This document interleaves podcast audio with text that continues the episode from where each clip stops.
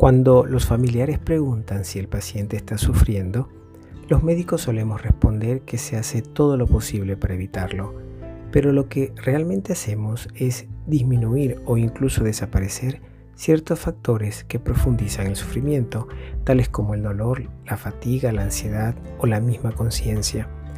Lamentablemente no está en nuestras manos impedir del todo que el enfermo sufra, por cuanto el sufrimiento es un sentimiento que pertenece a la esfera íntima y consecuentemente es personal e intransferible. Entender el sufrimiento como un problema puramente médico es reducir la multidimensionalidad de la persona. El dolor es tal vez el componente principal del sufrimiento físico. El médico lo conoce bien y lo trata adecuadamente. Sin embargo, muchas veces desestima las maneras no físicas de sufrir. A menudo se identifica el sufrimiento con la enfermedad, pasándose por altos factores que exceden la dimensión biopsicosocial, como por ejemplo aspectos morales que incluyen la dimensión espiritual del paciente y lo hacen sufrir. Por ejemplo, la vergüenza por ser portador de una enfermedad estigmatizante hace que el paciente sufra, se recluya y tenga menos acceso a cuidados médicos, lo que termina empeorando su salud. Si bien el sufrimiento es una experiencia personal, lo es también colectiva, por cuanto constituye una característica inherente a la naturaleza humana en la que todos nos identificamos. El profesor de medicina y estudioso del sufrimiento de los pacientes, Eric Kassel, entiende que la persona sufre cuando percibe su destrucción de manera inminente y el sufrimiento perdurará mientras persista la amenaza de desintegración o hasta que la integridad personal sea restituida de otra forma. Juan Pablo II nos dice en Salvifici Dolores que el hombre sufre porque no participa del bien, ya sea por falta, limitación o distorsión en la participación. Las acciones del médico o de otro profesional de la salud pueden generar sufrimiento como resultado de la incomprensión. Ello se debe a que las características personales e intransferibles del sufrir no necesariamente se asocian a un síntoma determinado como puede ser el disconfort, la molestia o la tristeza, o en su defecto no significan lo mismo para el paciente y el médico, siendo este último incapaz de predecir esos significados.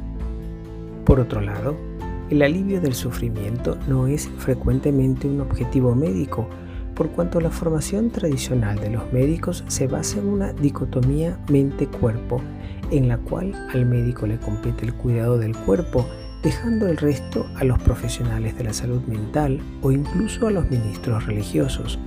Para Cassel, la profesión médica parece olvidar el espíritu humano. Este autor está convencido de que los médicos conocemos poco sobre la naturaleza de las agresiones a la integridad de la persona y lo conocido se debe en gran parte a la literatura y no a la medicina. Esto es un error lamentable, puesto que la persona es una unidad dual, alma-cuerpo que existe dentro de las dimensiones biopsico, socio-espiritual, y es imposible encontrar dos enfermos que encaren el sufrimiento de la misma manera. La forma en que el enfermo sufre dependerá de su personalidad, la memoria histórica, las experiencias vividas, los lazos familiares, el contexto cultural, los roles que desempeña, las relaciones intersubjetivas, las expresiones políticas, el significado que le atribuye a su imagen y a su cuerpo, las expectativas y proyectos futuros, su idea de trascendencia.